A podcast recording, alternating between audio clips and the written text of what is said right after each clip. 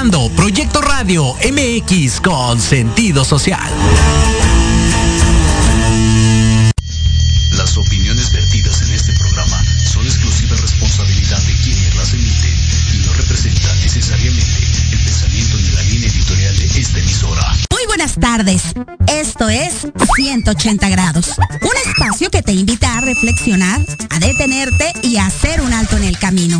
Da un giro de 180 grados y haz un cambio radical en tu vida con las recomendaciones de los expertos invitados en temas de desarrollo personal, liderazgo, sexualidad y espiritualidad. Yo soy Denise Cuadra y te invito a que te quedes con nosotros en la próxima hora. Comenzamos.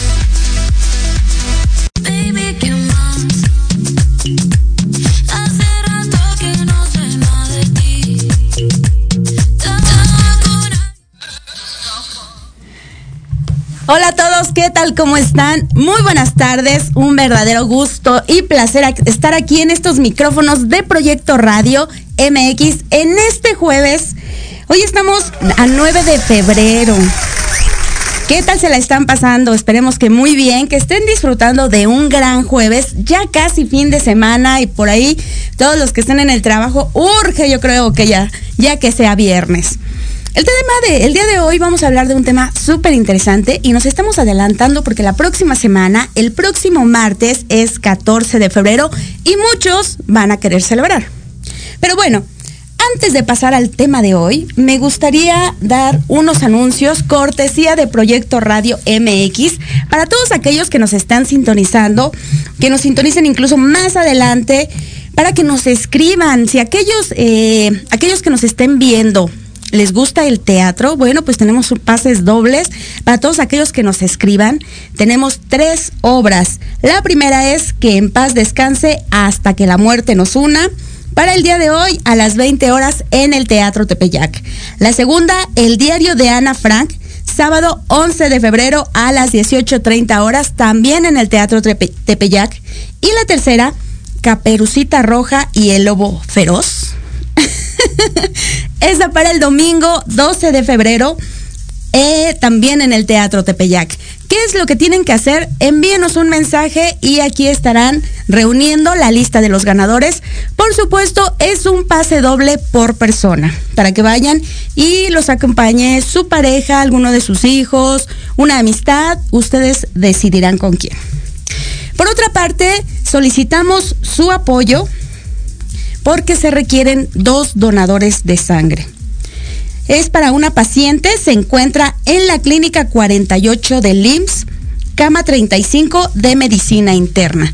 Dichos donadores tienen que presentarse en el Hospital de la Raza y preferentemente marquen al número 55 73 23 93 10 con Rodrigo Arellano para que les pueda dar mayor información.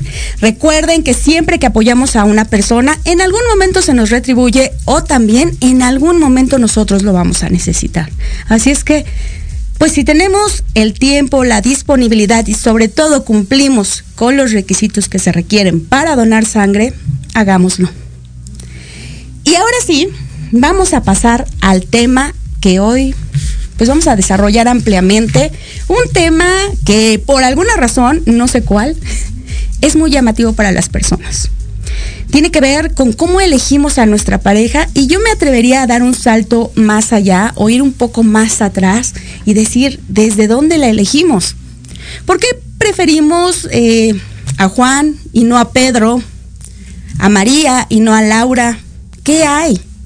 ¿Qué hace que nosotros nos fijemos en determinada persona para conquistarla o nos permitimos ser conquistadas por tal chico, por tal hombre y no por aquel otro. ¿Qué nos lleva? ¿Acaso es nuestro inconsciente? ¿Acaso son nuestras creencias familiares? ¿Qué es lo que hay? Y para desmenuzar todo este tema, me da muchísimo gusto y en verdad le agradezco que me haya tomado la llamada a una especialista, eh, una persona que sabe mucho, mucho del tema. Ella es Leti Sad, es psicoterapeuta, humanista, docente, congresista a nivel internacional, pero además es sexóloga, tanatóloga, consteladora familiar, tiene especialidad en el manejo de sentimientos, control de la ansiedad y espiritualidad en la terapia. Como podrán ver, una persona que se la sabe de todas a todas. En verdad, muchísimas gracias Leti por haberme aceptado esta llamada. Y ya la tenemos en la línea. Gracias a ustedes, gracias a ti Denise.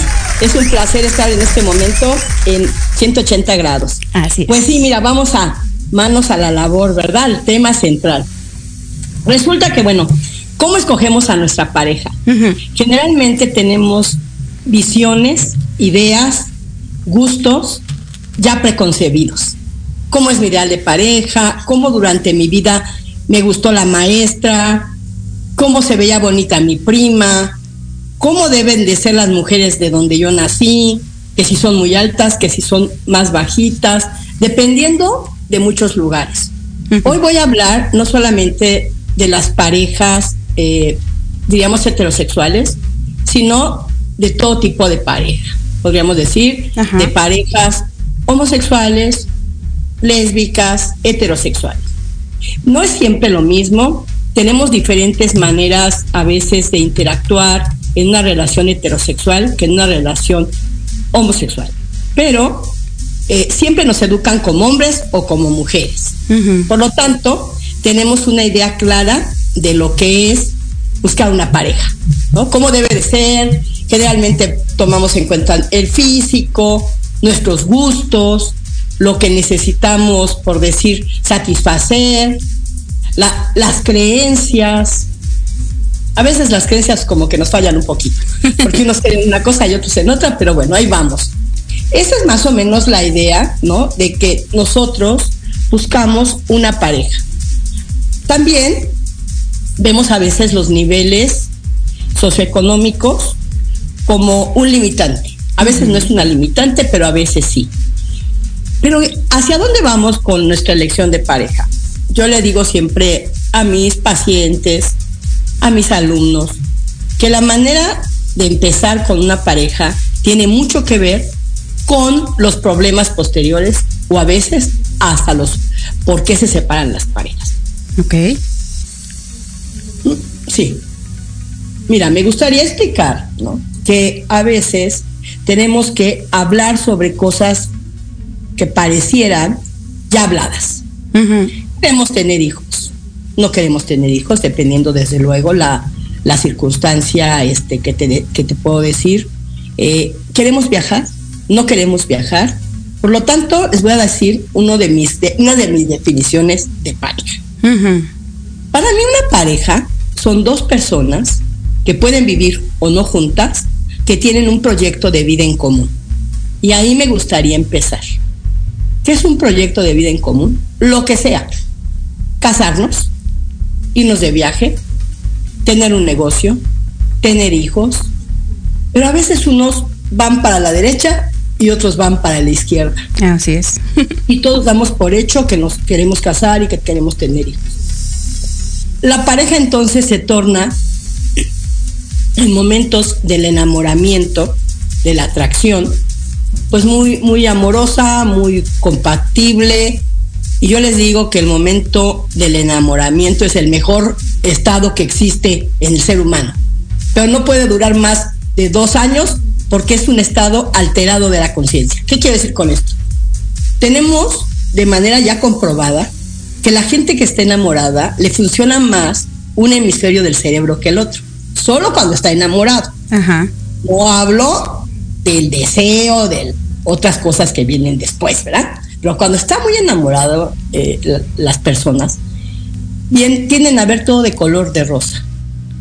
Están proyectando lo más bonito que ellos o ellas tienen de sí mismos. ¿Qué quiero decir con esto, Denise? Están proyectando lo ideal, o sea, todo el ser amado es lo más importante. O sea, quiero verlo, quiero comer con él, quiero pensar en él, quiero verla, quiero comer con ella, quiero pensar en ella. Y esta, y esta, ¿cómo te diría? Limeranza, donde la gente a veces nos dice, pero que si el amor es ciego, ¿no? pues no es que sea ciego, más bien está nubilado de color rosa. Eh, otra cosa que me parece muy importante comentarles es que cuando el amor empieza a surtir efecto, diríamos, empieza a desvanecer el enamoramiento, porque es un estado alterado donde todo, hagan de cuenta que andamos volando y hasta nos sonreímos más y la gente nos dice, oye, pero ¿qué te pasa? ¿O qué pasó? ¿No? O, cómo están las cuestiones de noche, en fin, ya sabes. Leti, me gustaría que nos detuviéramos tantito en ese punto. Estoy a menos de un minuto a que nos vayamos a corte, pero estás tocando un punto muy interesante que es el enamoramiento. ¿Será que muchas veces queremos o quizá decidimos enamorarnos no tanto porque nos guste la otra persona, sino porque más bien nos gusta cómo somos nosotros en esa etapa? Más sonrientes, más felices, a lo mejor más atractivos, sacamos una mejor versión que si no tuviéramos pareja. Mira, de hecho proyectamos, nuestra pareja es la mejor manera de saber quiénes somos nosotros. Y cuando estamos enamorados, proyectamos nuestras cualidades. Y cuando estamos, se nos está desvaneciendo el amor, se puede proyectar al amor. O sea, se está desvaneciendo el enamoramiento, se puede proyectar al amor o a nada. Y cuando vamos al amor, ya nos conocemos más, ya nos idealizamos menos y nos queremos así. Pero cuando se desvanece al nada, ahora proyectamos, de acuerdo a lo que tú me dices, ahora proyectamos lo que no nos gusta de nosotros y también lo que no nos gusta del otro. Leti, vamos a dejarlo un momentito hasta ahí. Te agradezco mucho esta llamada y te voy a pedir de favor que te mantengas en la línea para regresar con más información acerca del tema. Mientras tanto, vamos a un corte comercial y regresamos para seguir hablando o desmenuzando este tema de desde dónde elegimos a nuestra pareja.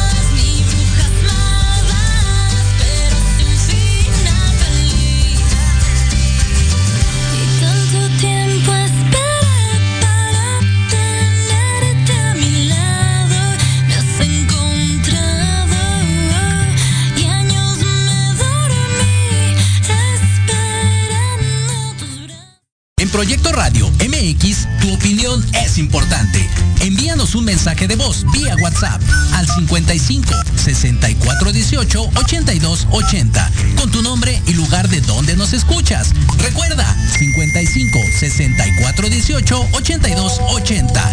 Ahora te toca hablar a ti.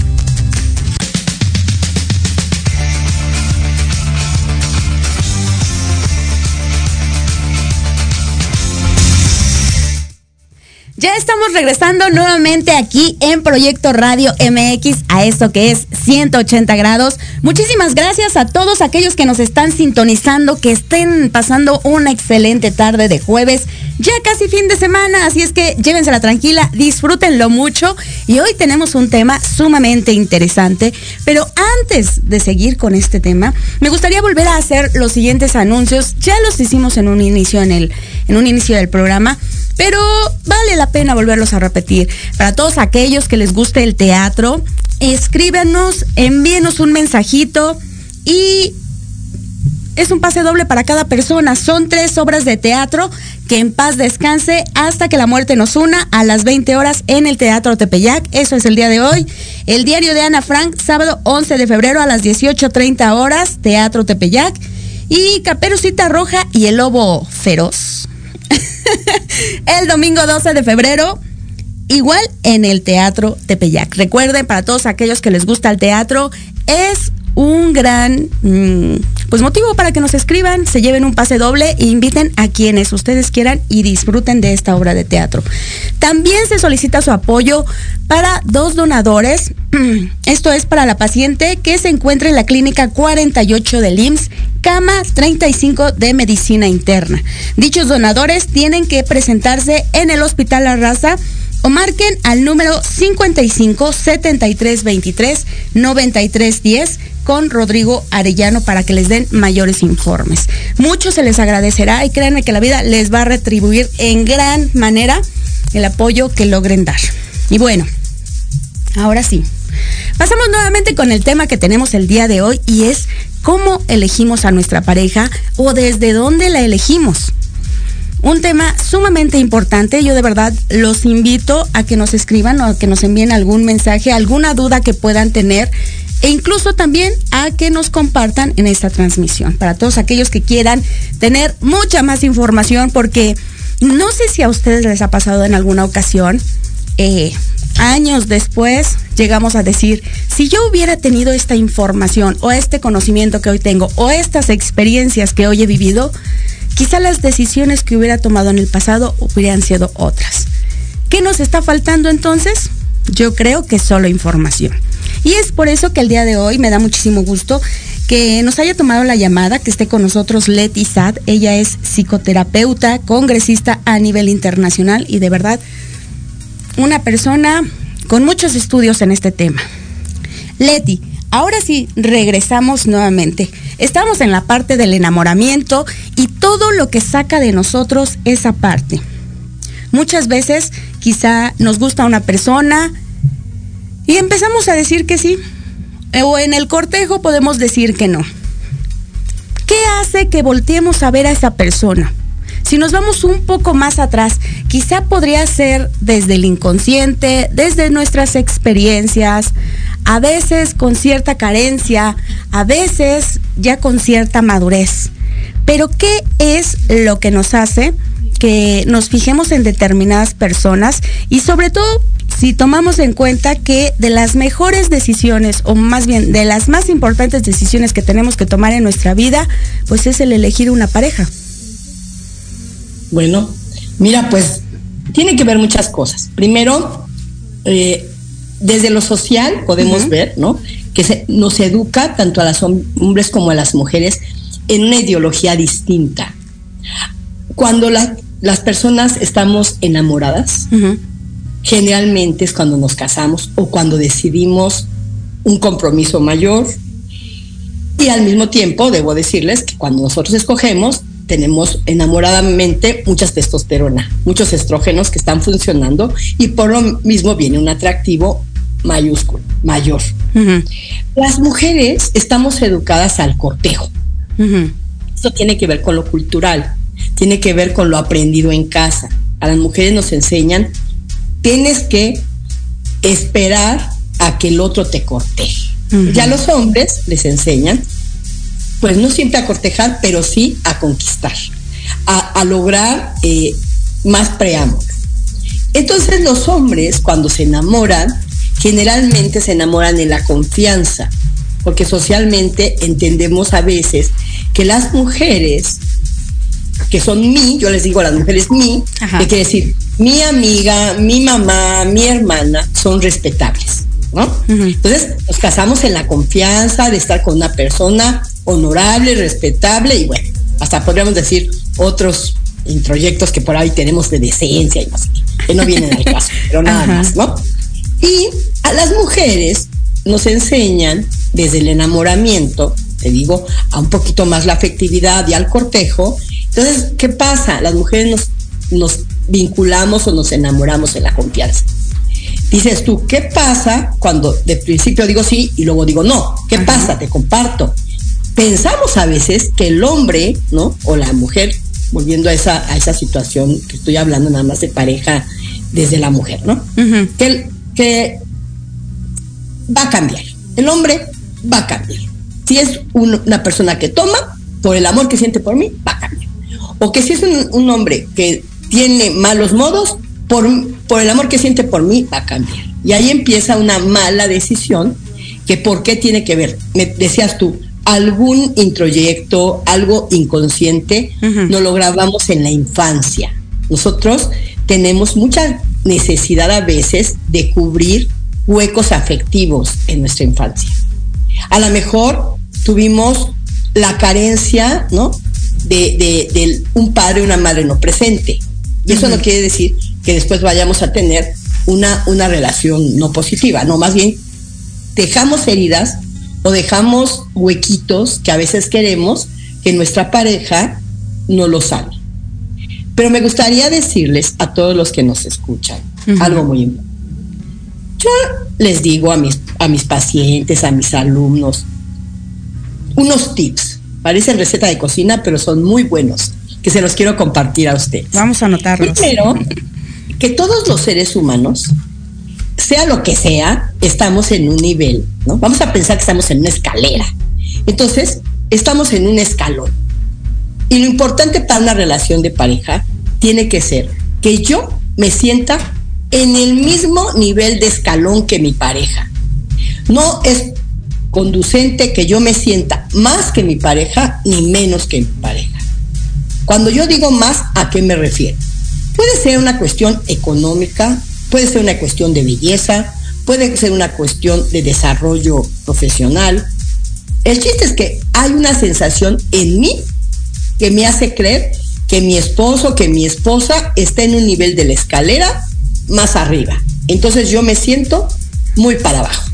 Cuando yo digo muy para abajo, entonces si estamos en diferente escalón y yo veo en el escalón 3 a mi pareja y yo estoy en el 8, pues siento, ¿no? Que no me merezco eso, que no me merezco a mi pareja. Y entonces mi pareja siente que estoy inalcanzable y que no sabe qué hacer para que quedarse conmigo. Entonces yo por eso siempre les digo, el empiezo de una relación nos enseña cuál es el final o los problemas de una relación. ¿Qué aconsejo? ¿Qué comento? Comento que es fundamental que siempre se tenga una igualdad, por lo menos de sensación física, de sensación humana.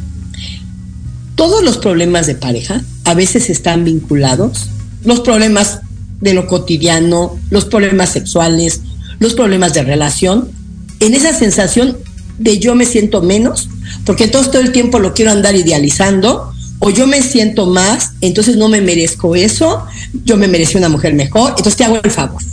No se habla, que es lo que te digo, no se expresa. Entonces, para ello, le digo a todos mis pacientes, a ver, chequemos que a veces queremos tener una chica de tal característica, y ahora ya güera, ahora ya de buen cuerpo, ahora ya de no sé qué. Y estoy pidiendo más de lo que yo soy, ¿no?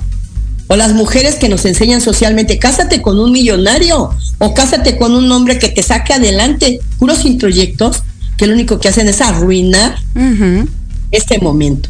¿Por qué? Porque entonces el hombre, ah, pues yo te compro el, el carro, la, la casa, y entonces yo mujer me siento menos valiosa, por decirlo así. No es así, pero así me siento.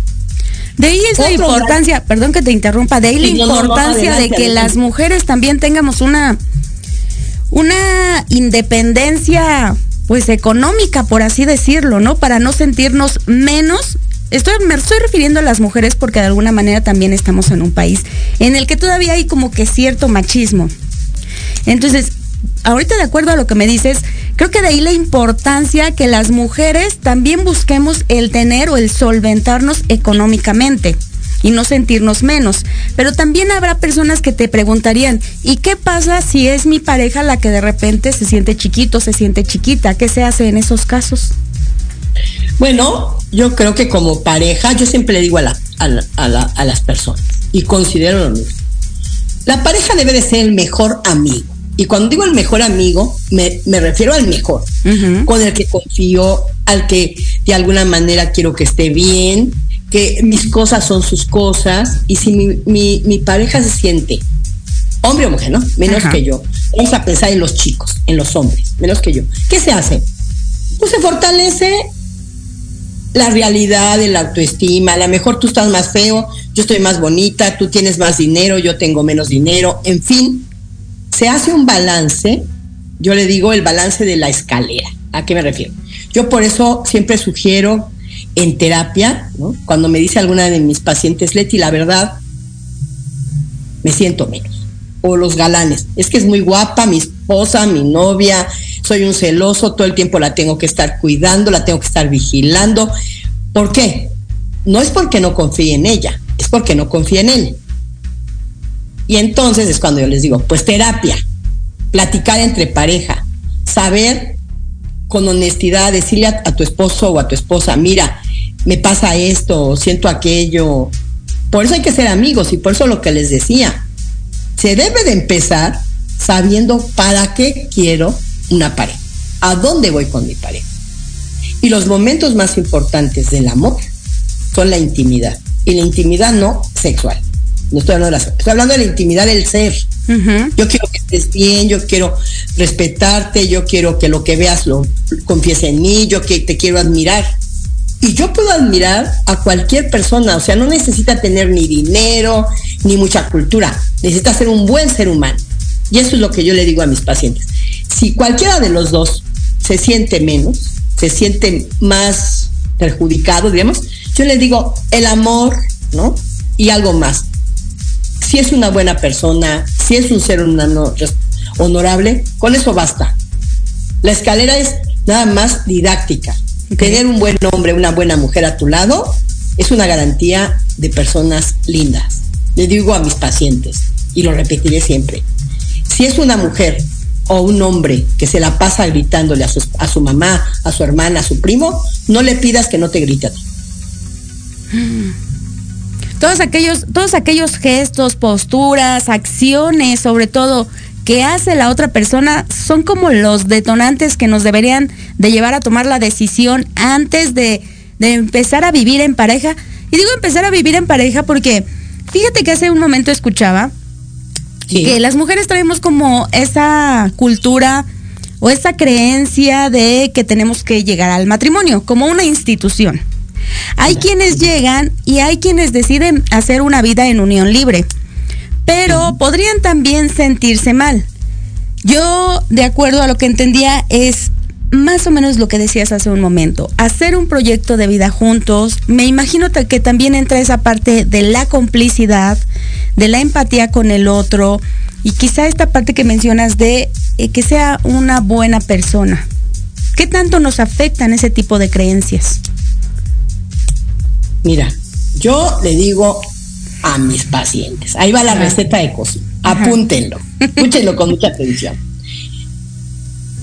Todos debemos de tener claro qué es aquello que tiene que tener mi pareja, sí o sí. Le llamo los aspectos fundamentales. Un aspecto fundamental puede ser que no sea un hombre em, violento, ¿no? Un aspecto fundamental puede ser que no sea una mujer tóxica. ¿Qué quiere decir con esto? Que puede ser muy bonita, puede ser de muy buena familia, pero una mujer tóxica. Entonces, tendrá todos los demás atributos, pero si no, si es una mujer tóxica, no. Entonces, los aspectos fundamentales son aquellos que puede tener muchas otras cualidades, pero si no los tiene, mejor den media vuelta y camine, porque a veces las personas comentan. Pero si yo lo estaba viendo, si yo veía los datos, doctora, pero no les hice caso. Bueno, entonces, hay que ponerle en nuestro listado los aspectos fundamentales que yo necesito que mi pareja tenga. Hay quien dice, no me importa que tome, hay quien dice, sí me importa que tome, hay quien dice, no me importa, en fin, los fundamentales deben de ser poquitos, porque si ponemos muchos, pues entonces a dónde nos encontramos a alguien que tenga todos esos. Pero sí, muy ciertos. Yo no quiero un hombre que tome, o yo no quiero una mujer que sea, no sé, conflictiva, en fin. Algo que también eh, es importante es todas las, todas las demás características. ¿A qué me refiero con las demás características? Como su nombre lo dice, importantes. Ahí ya empezamos realmente con los aspectos de me gustaría una mujer que sepa bailar o un hombre que tenga una profesión, un estado este, socioeconómico este, de tal forma. Mm, me gustaría que, pues a lo mejor sea alto, a lo mejor me gustaría que sea una mujer deportista o que le guste tal música. Ahí van los aspectos importantes. No sé si, si, este si estoy siendo clara. Sí, sí, sí. Me imagino que ese sería el tip número dos. Es el dos. o sea, ah, lo fundamental es, lo tienes sí que sí, a fuerza. Ajá. Lo importante, ahora sí ya vamos, no, pues yo soy una mujer que tiene un estatus socioeconómico, una independencia económica, quiero un hombre así, bueno. Una mujer que diga, bueno, yo quiero un guapetón, que me guste. Bueno, eso ya es lo importante, no lo fundamental. Y ya luego viene lo secundario. ¿A qué me refiero con lo secundario? Son los regalitos. ¿Qué son los regalitos? Ah, bueno, me gustaría que bailara, me gustaría que le tocara, le gustara, eh, no sé, el frontón, el fútbol, ¿Por qué le digo los regalitos? Porque si es un buen hombre, no es un hombre borrachín, no es un hombre machista, que me gusta, que tiene una bonita carrera, y no sabe bailar o no le gusta el fútbol, o, eso ya no importa, eso ya lo, lo soluciono en otro lugar con una amiga, con un amigo. Son regalitos. ¿Por qué regalitos? Porque entonces ya son cosas que no son tan importantes. Pero ¿qué crees que pasa? ¿Qué creen que pasa? Les comento a todos a veces nos vinculamos eh, al principio de nuestra relación con puras cosas que son los regalitos. ¿Qué, ah, es que le gusta la misma música que a mí. Es que vamos a, nos gusta el fútbol. Ah, es que este. Nos gusta bailar. le gusta bailar. Es que los restaurantes este, donde vamos eh, son de nuestro mismo gusto. Puros regalitos. Y no ven lo fundamental. No vemos en momentos lo importante. Yo ahorita les puedo decir que hay una gran fiebre, una gran fiebre de cómo escogemos nuestra pareja, porque estamos viviendo, pues lógicamente, la tecnología, estamos, yo le llamo el fenómeno del, del Tinder, está el fenómeno de las páginas donde se citan eh, diferentes amistades, diferentes relaciones. Estoy entonces comentando que como es una página donde las gentes hacen su perfil, el perfil tiene puras circunstancias secundarias. Ya puras cuestiones de regalito.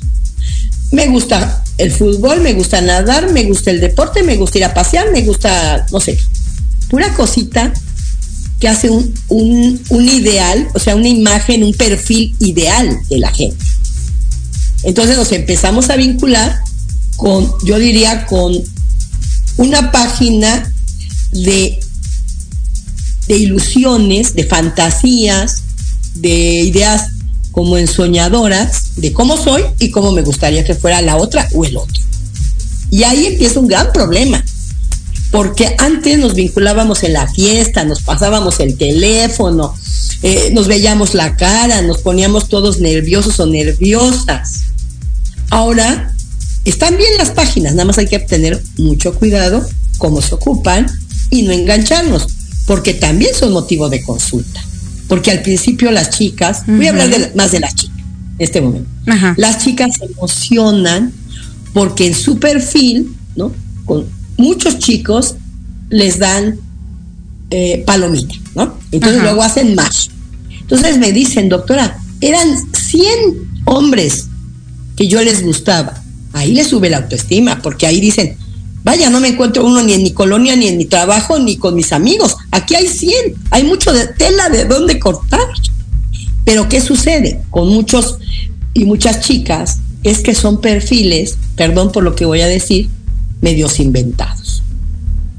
No me voy a meter a la parte de las necesidades fisiológicas sexuales. Eso no me interesa. En este momento no lo voy a nombrar. Pero es lógico que hay relaciones, hay perfiles donde lo que pretenden es eso. Solamente situaciones eróticas, ¿no? Sin que sean afectivas. No erótico o afectivas, solo erótico.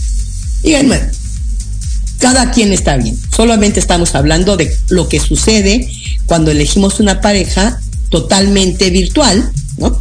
Porque hay momentos en que, fíjense, pasan horas y horas y días y días que solo se andan mandando mensajes por WhatsApp. Ni se conocen físicamente, ni nunca han hablado en, en, una pantalla, en una, en una videollamada.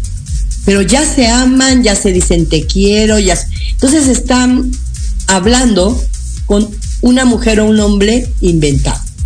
Pero inventado no siempre que sea, no sea la persona. Se inventan el nombre, se inventan la profesión.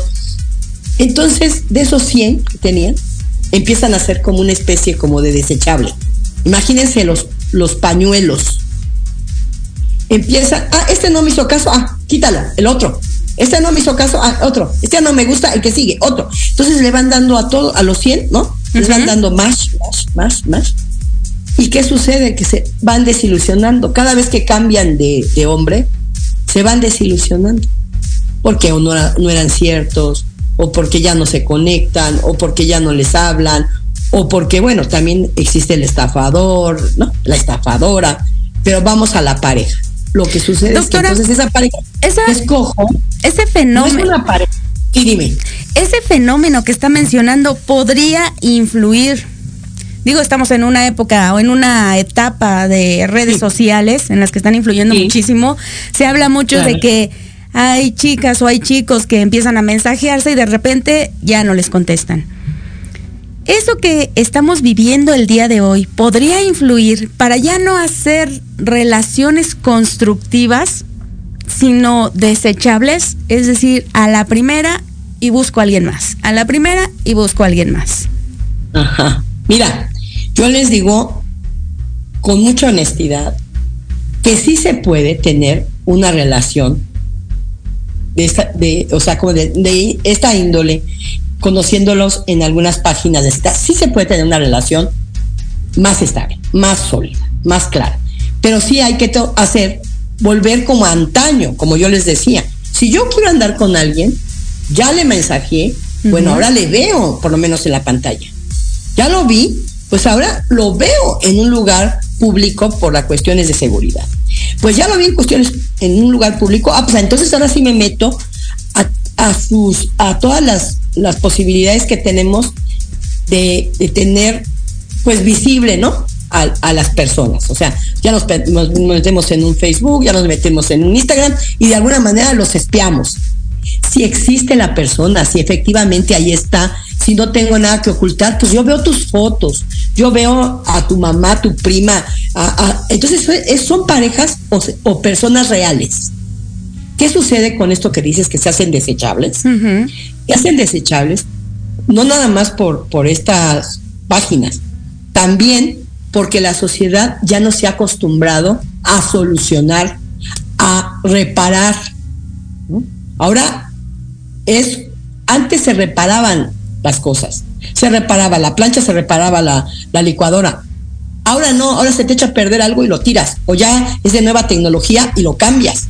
Y así queremos los seres humanos cambiar nuestras relaciones y queremos hacerlas desechables. Yo por eso digo que el fenómeno de estas páginas lo que debe de hacer es regresar a los aprendizajes antiguos. Yo te conozco, yo te veo. Antes era dónde vives, cuáles son tus familiares. Ahora métete al Facebook, métete al Instagram. Y si el hombre o la mujer no te quiere dar su teléfono, no te quiere dar su, su Facebook, y se empieza con locuras de que, ay, no puedo y me andan espiando y que, eh, quítatelo, quítatelo, bórralo. Es algo sospechoso, ¿no? Es fraude. Todo lo que parece malo o raro o no congruente es mentira. Doctora, me gustaría dejarlo hasta ahí. Estamos a punto de ir a un corte comercial. Es el segundo. Pero al regresar, me gustaría enfocarme a todas aquellas personas que ya tienen pareja. ¿Cuáles son los problemas? ¿Cómo se vuelve o cómo se va construyendo esta relación a lo largo del tiempo, que también es bastante difícil? Y como te decía hace un momento, ¿cómo no eh, pues claudicar en el primer intento, ¿no? De que ya nos peleamos, ah, pues, ¿sabes qué? Va y el que sigue o la que sigue. ¿Cómo, ¿Cómo podemos hacerle para que a través del tiempo, pues nos unamos más, haya más esa complicidad, sea una mejor relación y en consecuencia, desde mi punto de vista, creo que eso nos lleva también a ser mejores seres humanos y también a desenvolvernos mejor en los diferentes ámbitos que tenemos. Así es. Vamos a un corte comercial, esto es 180 grados y regresamos. Gracias.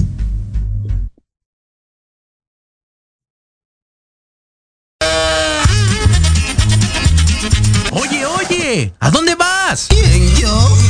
Vamos a un corte rapidísimo y regresamos. Se va a poner interesante. Quédate en casa y escucha la programación de Proyecto Radio MX con sentido social. ¡Uh, la, la chulada!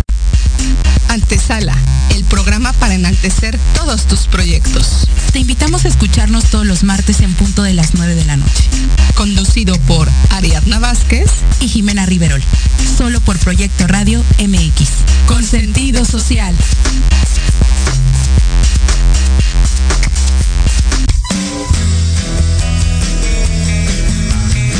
¿Te gustaría que tus hijos fueran adultos exitosos? ¿O qué tal tener una mejor relación con ellos? Todos necesitamos un apoyo de vez en cuando, ¿no crees? Soy Ana Trulín, subdirectora del Instituto UFI. Acompáñame todos los martes de 7 a 8 de la noche en De la mano con tus hijos y descubre cómo relacionarte con ellos desde el corazón. Por proyectoradiomx.com con sentido social. Te quiero ver jugar,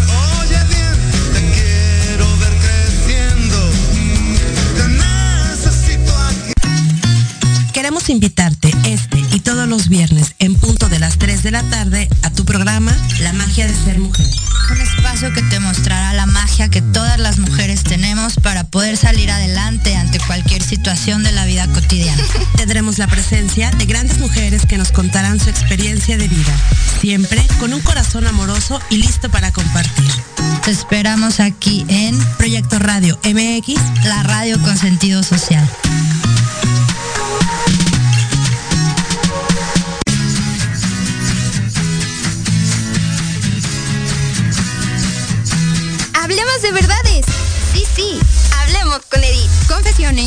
Consejos, risa, diversión y entretenimiento te esperan en tu programa Las Netas con Edith. Todos los miércoles a las 3 de la tarde por Proyecto Radio MX con sentido social.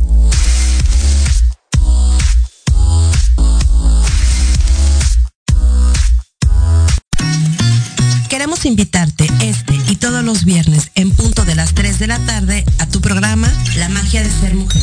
Un espacio que te mostrará la magia que todas las mujeres tenemos para poder salir adelante ante cualquier situación de la vida cotidiana. Tendremos la presencia de grandes mujeres que nos contarán su experiencia de vida, siempre con un corazón amoroso y listo para compartir. Te esperamos aquí en Proyecto Radio MX, la radio con sentido social.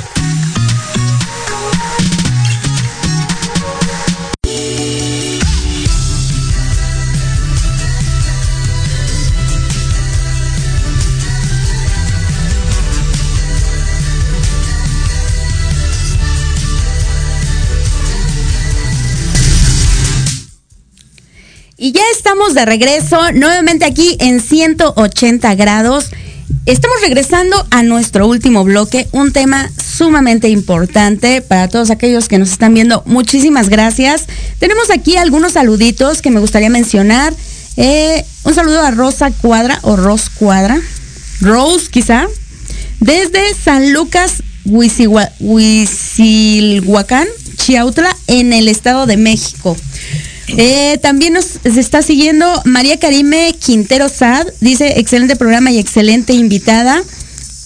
Y comenta, las personas fingen ser lo que no son al principio de la relación. Otro punto en el que a veces también nos encontramos, ¿no? Siempre buscamos sacar nuestra mejor versión y conforme va pasando el tiempo, vamos conociendo realmente a la persona y los otros, por supuesto, pues también van conociendo lo mejor y lo peor de nosotros. Gracias por vernos. Recuerden también que una vez terminando el programa, pues este también se sube a otras plataformas como viene siendo YouTube o Spotify para que nos puedan seguir escuchando. Y vamos con el tema de hoy, vamos con nuestra invitada. Le agradezco mucho que haya tomado esta entrevista. Ella es Leti Sat, psicoterapeuta y congresista a nivel internacional, sexóloga también. Leti, yo te comentaba, para todas aquellas personas que ya tenemos pareja, pues de repente cuando estamos bien, qué padre, pero pues nunca nos salvamos de que haya un pleito, una discusión, un malentendido, de que de repente digamos, chin, la regué, a lo mejor no era el bueno, a lo mejor no era la buena, es que, y si volviera a ser soltera, etcétera, etcétera, etcétera. Si a todo eso, si a todo eso le aunamos que estamos viviendo una eh, temporada pues un poco difícil por todo el manejo que hay de redes sociales, en el que de alguna manera nos desbalanza en esa situación, en la situación emocional de ahora tienes que confiar más en tu pareja, de que se dan diferentes situaciones, de que de repente empiezan a, a- a hablarse, a verse y de repente ya no nos contestaron el mensaje. Pero bueno, ¿qué pasa si ya estamos en una relación? ¿Cómo la vamos construyendo para tener una mejor relación, para tener una mayor complicidad, para sentirnos bien con esa pareja, para ir construyendo una mejor relación? Bueno, yo eh, cuando tengo ya algunos pacientes que vienen como terapia de pareja, lo primero que les pregunto, y se lo digo a todos los que nos escuchan, ¿amas a tu pareja? ¿Tú todavía quieres, amas a tu pareja?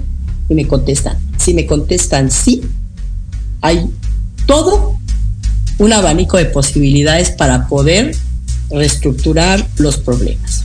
Importante el respeto. Siempre les digo, si se ha faltado el respeto, demos marcha atrás. Porque ¿quién nos dice que porque es nuestra esposa, porque es nuestra pareja, porque es nuestro esposo, tenemos el derecho a ofenderlo, a insultarlo? ¿Se acuerdan que les decía, el amor, la intimidad es yo te admiro, yo te respeto, yo quiero que estés bien? Exacto. Entonces, ya tenemos el problema. A veces los problemas vienen del insulto, a veces vienen de que ya creemos que el otro nos va a perdonar todo y aguantar todo. Y pues un ingrediente que podríamos poner cuando nos estamos peleando es, ¿qué haría yo si ya no estuviera? No permitas que un día se te vaya de las manos tu relación de pareja porque ya la habías dado por asentar. Ya pensabas que todos los días amanecía contigo. Entonces, ¿qué les digo? Bueno, ya tienes tantos años, muy bien, perfecto.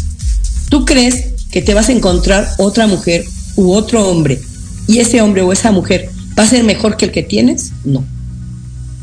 Vamos, vamos a empezar otra vez con el enamoramiento, con la ilusión, con el deseo, pero aquí ya tienes una ventaja, aquí ya tienes un adelanto. Si todavía amas a esta mujer, a veces cuando ya tienen hijos, también les digo, si tú amas a esta mujer, si quieres a tus hijos, imagínate a esa mujer, ya a tus hijos con otro hombre. Ay, no, doctora. O al revés, imagínate a tu esposo, ¿no? Con- en otra relación que tú crees que ya está como muy visto, que ya está como muy, muy paseado, como que ya no lo quieres, como que ya no lo deseas. Entonces les digo, volvamos a comenzar. Eh, ¿Se acuerdan que les comentaba que como empiezan las relaciones, em- son los problemas? Entonces, les pregunto, pregúntense ustedes, yo les pregunto en terapia, ¿cómo empezó la relación? Ah, no, pues es que yo éramos amigos y empezamos con una relación libre, más que ahora en la moda es eh, una relación abierta. pero poco a poco se fue cerrando, uno se enamoró del otro, pero entonces el otro siempre pensó que seguía abierta. Oye, pero si empezamos después de 10 años, ¿no? O hace 5 años. Pero si empezamos con una relación abierta, sí, pero llegó un momento en el que ya no era abierta, ya nos habíamos enamorado, ya nos habíamos comprometido, y ahí vienen los infieles, ¿no? Entonces, puede ser hombre o mujer, ¿eh? Ajá. Pero veamos entonces, si es el problema es la infidelidad, se puede volver a comenzar. ¿Cómo? Aceptando por qué te equivocaste, reconociendo qué pasaba en la relación, ¿no? Y más que perdonar, porque no se trata de eso, se trata de volver a comenzar, de mirar qué hice mal yo, qué estás haciendo mal tú. Y en unas circunstancias para reparar, yo les digo, vamos a volver a hacer una palabra que se llama el nosotros. ¿Qué es el nosotros? El nosotros es no mis amigos, no tu papá, no tu mamá, no nuestros hijos. El nosotros es tú y yo. Ahora vamos a volver a hacer cosas que- donde nada más estemos los dos. Aunque sea irse a comer unos tacos, o que sea ir al cine, o lo que sea, que volvamos a ser un nosotros. Como cuando empezamos que no había nadie más que nosotros dos. Ese nosotros fortalece nuevamente. Otra cosa que les digo es para reavivar, cuando ya pasaron muchos años, la parte eh, de deseo, de erotismo, pues les digo que jueguen eh, algunas cuestiones de fantasías sexuales. Eh, otro tip que les podría yo decir, otra cosa que funciona, es el volver a comenzar, es como volver a hacer acuerdos. Yo por qué estoy contigo? O sea, yo qué quiero ahora contigo. Y, las pacientes a veces me dicen, doctora, es que ya no, ten- ya no tengo deseo, doctora, es que era muy delgadita y ahora ya está gordita, doctora, es que era sobrio y ahora ya es borrachín. Entonces es volver al amor, volver, no al enamoramiento, pero a ese amor que es más, quiero a la persona, no quiero a la idea de la persona. Por eso es importante escoger a alguien desde el empiezo que lo quieras como ser humano, que es lo que yo necesito. Doctora, me quedan, me quedan dos minutitos ya para terminar, pero me gustaría preguntarte, para aquellas parejas que apenas llevan dos, tres, cuatro años y que dicen, sí, yo sí quiero llevar una relación seria, yo sí quiero construir algo contigo, quiero que estemos juntos quizá hasta que la muerte nos... ¿Qué consejo para llevar bien su relación? Consejo, ser verdadero, ser respetuoso, ser claro, ser eh, sincero y no ser infiel. Porque cuando hay tres, ya no funciona una relación de dos. Todo se destruye. Pues más que hay relaciones satélites, fíjate, hay relaciones fuera del- de la relación, diríamos, de, de familia, que pueden nutrir la relación, pero siempre y cuando el otro no sepa. Híjole. Yo mejor les digo, no seas infiel, vuelve a conquistar, vuelve a verla con ojos amorosos, vuelve a hacer fantasías sexuales. ¿Cómo fortalecer el para siempre? Es reconociendo que nadie ya está por dado. Entonces, Exactamente. días yo te voy a cultivar, yo te voy a amar, yo te voy a decidir por ti. Recuerden que la luz, digo la luz, recuerden que la verdad siempre sale a la luz. Doctora, ya me tengo que despedir. Muchísimas gracias por esta entrevista. Si te queremos seguir, ¿nos puedes dar tus redes, algún número de WhatsApp por si quieren eh, comunicarse contigo para alguna consulta? Claro que sí, con mucho gusto. Mi app eh, es el número 55 34 31 95 35. Y en Facebook estoy como psicoterapeuta Letizar. Estoy a sus órdenes, cualquier cosa, duda que les haya quedado, con mucho gusto lo podemos este, platicar. Es, ha sido un verdadero placer. Muchísimas gracias por la invitación. Me la he pasado muy, muy a gusto platicando de las parejas. Claro que sí. Al contrario, muchísimas gracias a ti. Ella fue la doctora Leti Sad, psicoterapeuta humanista, docente y congresista a nivel internacional, sexóloga, tanatóloga, consteladora familiar, con especialidad en manejo de sentimientos, control de la ansiedad y espiritualidad en la terapia. Yo sí la busco. muchísimas gracias por habernos acompañado en el tema del día de hoy. Recuerden que los espero próximo jueves en punto de las 5 de la tarde, por supuesto, aquí en Proyecto Radio MX. Muchas gracias.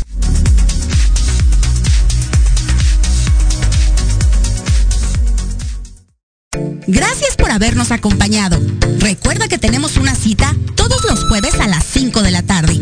Esto fue 180 grados aquí en Proyecto Radio MX, la radio con sentido social. Sígueme en mis redes sociales, en Facebook como Denise Cuadra y en Instagram como Denise-Cuadra.